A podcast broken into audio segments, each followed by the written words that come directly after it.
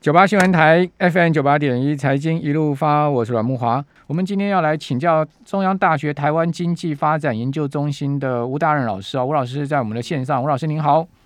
呃，阮大哥好，各位听众朋友大家好。好，吴老师，这个七月份的消费信心指数调查出来情况不错嘛，好大幅的回弹了，对不对？对，是是。好，那最新的数据好以及分项指标，可以来帮我们听众朋友做一些这个说明吗？OK，好。呃，总指数的部分呢，呃，跟上个月相比，好是上升了六点四四点，来到七十六点九二，好，这这算是一个蛮大幅度的一个回升了哈。那六个分项指标呢，全部都上升嘛。那这次上升最多的指标呢，是购买耐久性柴货时机，好，那这个月呢是上升的十六点九五点，好，就是来到了呃一百一十一点二。好，所以我想大家应该还记得，我们上个月，好相相较于四月份，哈是跌了十六点四五。那这一次呢，诶，几乎都就是涨回来了。是是，好是。那股市的部分呢？股市的部分呢？诶，这这这个月的调查是上升了七点八点，哦，也是蛮大的涨幅啦。嗯嗯。哦，所以又来到了五十六点三。好，所以股市的信心看起来还是蛮坚强的。嗯。好，那这六个分项指标里面，呃，哪一项您觉得最特殊的有变动呢？诶，当然就是刚才提到的耐久性财货购买时机嘛。嗯嗯。好，那上个月跌了十六点四五，那这个月呢涨了，诶，回升了十六点九五。嗯。好，那那所以表示我们那个，诶，除了房地产以外的这个耐久性财货的买气，好。诶，应该在七月底的时候有比较明显的回升。那这个这个部分呢，我觉得是跟家庭经济的情况哦，也也是有点关系。嗯，好，就是我们另外一个家庭经济的指标呢，呃，在上个月哈是下跌了四点五点。那这个月呢，它它呃上升了四点四点。嗯，哦，所以呢又回到了大概是五月的水准。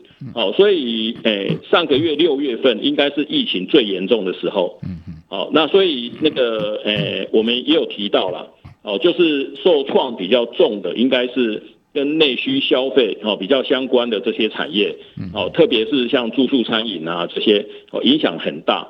哦，那诶，虽然它占 GDP 的比重不高，但是从业人口非常多，哦，所以受到诶波及的家庭其实也蛮多的。所以平均来讲，好，在六月份，好，家庭经济。这这个部分呢，就有比较大的跌幅。那这个月呢，因为七月开始哈，确诊人数就大量的减少，那疫苗呃疫苗覆盖率也是不断的在上升，好，所以呃家庭经济这个部分哈就开始有点回升。嗯，是好，所以这个跟整个疫情的微解封是有关系吗？那当然，我想是的。对，好，那呃八月的趋势如何呢？呃，我。我的判断呢，就是，呃，其实我们台湾哈的经济，好，呃，有出口的部分在支撑嘛，好，就是我常常提到说，诶，其实疫情的影响呢，可以分两个层面来看的哈。那第一个层面呢，就是它疫情所产生的直接的影响。那直接的影响的部分呢，最主要还是集中在双北地区。对，好，但是呢，桃园以南，好，就是它是比较局部性，好，所以受到影响。的程度就相对比较低。那我们的制造业呢是分布在桃园以南，然后那最重要当然是桃园跟新竹这两个地方。哦，那虽然它是靠近双北，哦，但是呢，诶，它的这个情况当然是比双北好很多了。好，所以，所所以呢，诶，我们台湾的制造业在这次的疫情里面呢，并没有受到太大的影响。好，所以我们的出口，哈，不管是外销订单。哦，还是那个呃海关的这个出口统计哦，那我们的表现都还是非常的不错哦，甚至有百分之二十几好的上升嘛哈，就年增呃年增率其实还是蛮高的，对，哦，所以我们的出口基本上是没有受到影响。那这部分呢，其实是对台湾的经济有非常非常大的支撑。嗯，好，那跟内需想呃跟内需消费比较相关的呃服务业，当然它在这次疫情受到的影响比较大。哦，所以它也影响到很多，呃，很多家庭哈，他们的这个经济状况。但是呢，呃，如果从 GDP 成长的角度来看，哦，其实它的影响不大。所以换句话来讲，哦，就是我们在呃呃全台湾的这个呃整体的这个经济的状况，哦，呃应该呃。呃应该还是表现的蛮不错的。好，那最主要是这个全球的经济复苏哈，呃从五月开始就有诶蛮明显的迹象啊。好，所以全球的经济复苏带来。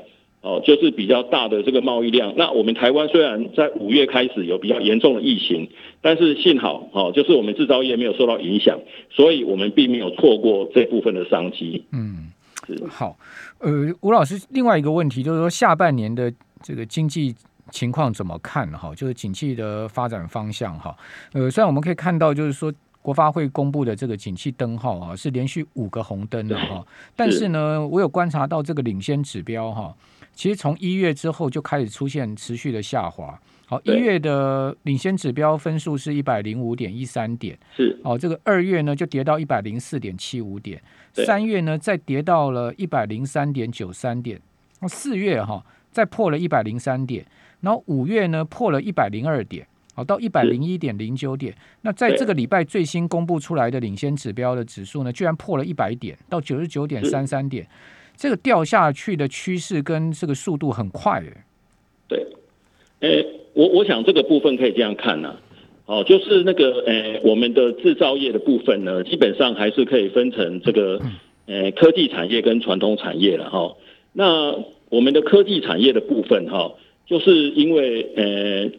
去年疫情蛮严重的哈，所以呢，我们呃就是很多人就不能出门嘛，好，所以呃在家里哦，那你就需要一些这个呃譬如说 WiFi 的商机哈，就是需要 WiFi 的一些产品，好，或者需要一些跟宅经济相关的这些产品，好，所以我们的这些那个跟宅经济相关的这些产业，哦，在去年哦呃下半年以后哦，就是就是那个。诶，随着疫情哈在全球蔓延，那其实我们这部分诶反而有还不错的表现。好，但是我们要注意的就是，诶这些产品哈，这些跟宅经济相关的产品，那在今年啊五六月以后开始全球复苏之后呢，大家开始出门消费。哦，所所以呢，诶开始出门消费之后，哦像汽车哈，或者是诶以美国来讲，哈，就是住宿交通。好，这部分相关产业，哦，那他们就就有比较明显的这个回升。嗯，那那其实价格哈也在上升，哈，就是呃现在在美国，哦，你的那个呃交通成本，哈，或者是呃那个呃就是就是跟解封以后，你可以到外面消费的，哈，这这些这些这些相关的这些产品，哦，那它的销销售的情况都非常的好。那所以说呢，这个对台湾的诶科技业来讲，哦，就是有一个潜在的一个压力在，嗯嗯，好，就是而且呢，有很多那个科技产品，哦，一些山西产品，那基本上它是耐久材，对，哦，所以在去年，哦，呃，因为大家待在家里，好，所以有这部分的需求，那大家已经买了，可能在两三年之后之内，不大可能再重复购买，嗯，好，所所以所以这些状况呢。其实对我们下半年的这个科技产业的成长，其实是是会带来一些压力。好好好，那这个下半年如果带来一些压力的话，景气会比上半年差吗？很明显的往掉头往下走嘛。因为国发会的这个呃，虽然说景气灯号还是红灯哈，还是红灯是对，但是你可以看到，其实不止领先指标往下弯哦，同时指标跟落后指标这三大指标都同步往下弯。好，另外那个对，其实同时指标哈，它它那个呃下降的这个状况比领先指标还好了。嗯，哦，对，领先指标基本上好像是就有这一两个月哈，是是是是比较从在往下从四月开始，应该是说六月份哈。对对，那呃，同时指标是四月开始往下走。对对对，那落后指标它会跟失业的状况有比较大的关系。嗯嗯，好，就是通常劳动市场。的表现呢？诶，它会它会算在落后指标。那我们也可以看到，其实我们在五月份、六月份，我们的失业率哦都都有创高嘛。嗯。好，那特别六月份哈，就是加上一些毕业生的这个劳动供给啊，所以我们六月份的这个诶失业率已经来到四点八。哦，这也是创了十几年来的新高。嗯。好，那到底呃整个情况到底如何哈？因为毕竟国发国发会这三个指标很值得参考。除了除此之外，我们可以看到采购经人指数 PMI，呃，其实最新公布出来的数字也是要上个月下降了零点呃两个百分点哈。那另外呢，非制造业经人指数 MNI 也跌了三点二个百分点，所以感觉起来这些总经指标啊、领先指标都有在往下掉。哦，那这个等一下再请吴老师来告诉我们，哦，是不是真的下半年景区会转趋比较成长力道会比较趋缓然后不敢讲说会出现什么大的一个非常大的景气变化，可能成长力道会比较趋缓了哈。好，我们这边呃稍微休息一下，等下回到节目现场。九八新闻台 FM 九八点一财经一路发，我是阮木华，这一段很经重要啊，因为下半年的经济的情况啊会不会趋缓？哦，中国大陆确实经济已经在往下掉哦。那美国最近看到一些企业，他们对于第三季啊，似乎也都比较保守。哦，那些美国大的这个企业尖牙股啊，他们对于第三季的财测啊、展望啊，或是一些半导体大厂德一等等，哦，都蛮保守。哦，是不是呢？全世界景气哦，会是在今年年中见顶？哦，那因为台湾呢，蛮这个全世界经济走在最前面的哈。会不会率先在往下掉？因为这个国发会的三项指标、领先指标、同时指标、落后指标都同步往下弯。好，以及我们可以看到这个中经院它所统计出来、它所这个调查出来的。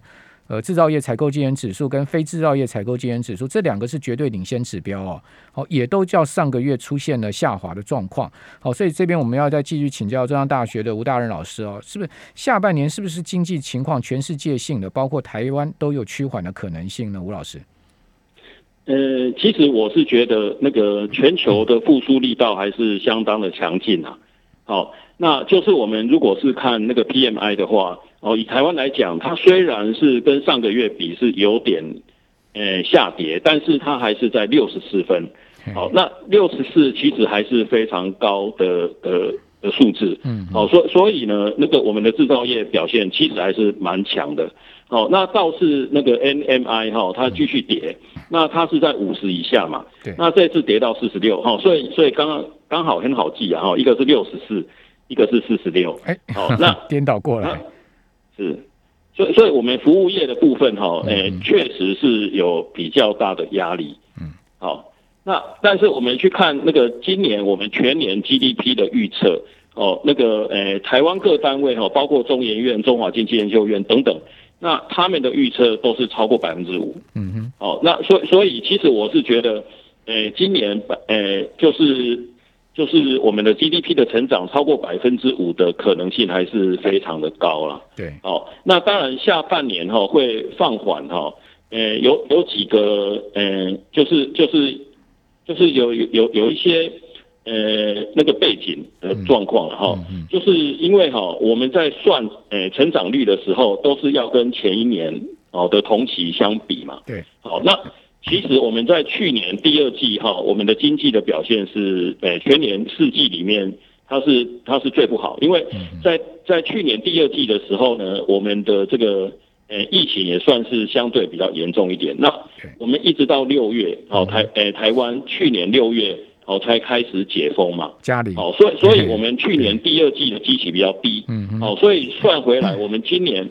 哦的那个，诶，像第一季跟第二季的经济成长率相对会比较高，哦是有道理的。嗯但是我们在第三季，诶，去年第三季以后，哦，那我们都是，诶，还就是我们的这个经济成长的状况还不错，好，所以呢，相对的，我们今年的第三季、第四季，哦，诶，跟去年来比，那去年的基期就相对比较高。嗯嗯。好，那那那另外呢，诶。我我我想我们还是值得哦再强调一点，就是去年哈大部分的国家其实都是经济衰退，哦，所以他们是负成长，哦，所所以呢，他们在今年算经济成长率的时候，哦，特别是美国哈，呃，去年衰退嘛，那今年它正成长百分之七，哦，那那如果去年它是它呃它完全没有成长的话，哦，呃不是衰退，那今年它可能就百分之三百分之四哈，那所所以呢。那个诶，我们台湾哈，在去年诶正成长的情况之下，那今年如果还能够成长百百分之五，哦，那基本上也算是不错的表现了。美美美国最新公布出来第二季 GDP 六点五，这个差于预期嘛，哈，比市场预期差蛮多的嘞，哈。是，呃呃，确实啦，不过我觉得哈，这个还是跟疫情有点关系。嗯嗯，好，就是，呃，虽然美国它的这个疫苗的覆盖率很高了哈，但是呢，那个其实它确诊的人数还是相对的多。嗯，好，那所以现在还是有一些反复了。嗯，好，不过基本上，呃，我对美国的看法，那个呃，还是比较偏呃乐观一点。嗯，好，就是因为他们的疫苗哈，呃。就是辉瑞跟莫德纳嘛，哈，那它的保护力还是相对哦，其他的像 A Z，哦，它的保护力还是会比较好，好，所所以所以所以基本上，诶，美国的这个疫情反复的状况没有像欧洲哦，诶这么严重，嗯哼，好，那那所以说呢，那个诶，美国其实诶，在今年的下半年，我觉得它的这个经济成长还是可以诶稍微乐观一点预期啊，好，因为。诶诶，因为那个他诶开始哈，就是就是纾困结束之后呢，他其实接下来就是他还是有诶蛮大的一些基础建设。是。那另外呢，另外有一点哈，可能诶一般人比较没有注意到，就是诶其实美国它现在已经逐渐的转转变成能源出口国。对。哦，那就是在疫情之前呢，其实美国的这个能源出口哈，已经是全世界。呃的第一名，好，已经超过沙地阿拉伯，嗯嗯，好，那最主要就是它的这个页岩油的这个生产，是，好，那所以说呢，在去年，哈，因为油价非常的低嘛，嗯，哦，所以它的页岩油的生产呢，其实是受到很大的影响，所以很多厂商退出市场，嗯嗯，哦，就是它的这个生产成本当然相对于那个呃沙地阿拉伯或者是呃俄罗斯，那它的成本高太多了，对，那高太多了，就就是三十到五十美元嘛，哦，就。但是我们现在的油价这么高，嗯，其实呢，美国在诶有关能源产业这个部分，哦，它应该在下半年会逐渐跟上来，嗯，哦，就是它现在呢，诶，就是页岩油的这个厂商大概就百分之六十恢复生产，是，哦，那所以说呢，其实它还有还有上升的空间呢，哦，那这部分呢，其实诶也会也会对这个美国的经济有所贡献，那那这部分的生产呢，也有可能。哦，就是能够把油价适度的压下来，嗯，哦，就是当供给量增加的时候，那个油价可能就不会涨那么多，嗯，那这个对台湾来讲，多少也是有些好处的，因为我们百分之九十八的能源是进口，好，所以当能源价格很高的时候，其实我们这个输入型通货膨胀的这个压力也是相当的大，好，所以所以可能，呃，下下半年哦，我的判断，其实美国它的这个，呃，就是。整个下半年的经济成长应该还是可以稍微乐观期待。好，那那个行政院又准备要发这个消费振兴券，现在有人说是延续去年的三倍券，也有人说是四倍，也有人说是五倍。哦，不管几倍了哈，呃，大概就是五百亿到八百亿，甚至到九百亿的这个资金释出来是跑不掉的哈。三倍大概就五百亿嘛哈。那老师你怎么看呢？你觉得这个发消费振兴券对于经济确实会有帮助吗？呃，我我我倒并不觉得它对我们的这个 GDP 的成长哦有多大的帮助了，因为它它呃呃就是就是其实它的影响还是有限嘛，哦，就整体的影响顶多是呃三五千亿吧，哦，就是就是我们把那个所谓的乘数效果这些全部一起算起来，好，就政府。如果花诶九百亿到一千亿，哈，那那那个诶，它的乘数效果有可能是两到三倍，好，所以所以有可能它它会创造哦，大概是诶两三千亿的这个 GDP 的成长，但是这部分呃那个对我们整体 GDP 的占比还是非常的小，哦，所以其实并并不是太太重要，但是我还是觉得。呃，消费券或者是那个呃各种振兴方案哈，还是有它的必要性。好，那最主要是我提过了，呃，就是我们这次受到疫情影响的这些呃内需型的服务业哈，它受创蛮严重的。那虽然它对我们整体 GDP 的影响不大，但是呢，它的从业人口还是非常的多。嗯，所以我们可以看到哈，像在失业率的统计里面呢，呃，就是有几个我们特别要注意的。那当然失业率。四点八已经是一个很可怕的数字，十年新高。这个我们台湾过去也很少有这么高的失业率。对，好，那另外还有一个统计哈，就是那个呃低工时的劳动人口，哦，就是每一周那个诶工时不足三十五小时，哦，那个快一百万那不足三十五小时，有可能就二十，有可能就十啊。对，哦，那就是因为厂商生意不好，嗯，那他也也也好，呃，不方便就直接把员工解雇。好好。哦，那所以呢，非常谢谢吴大任老师，谢谢吴老师。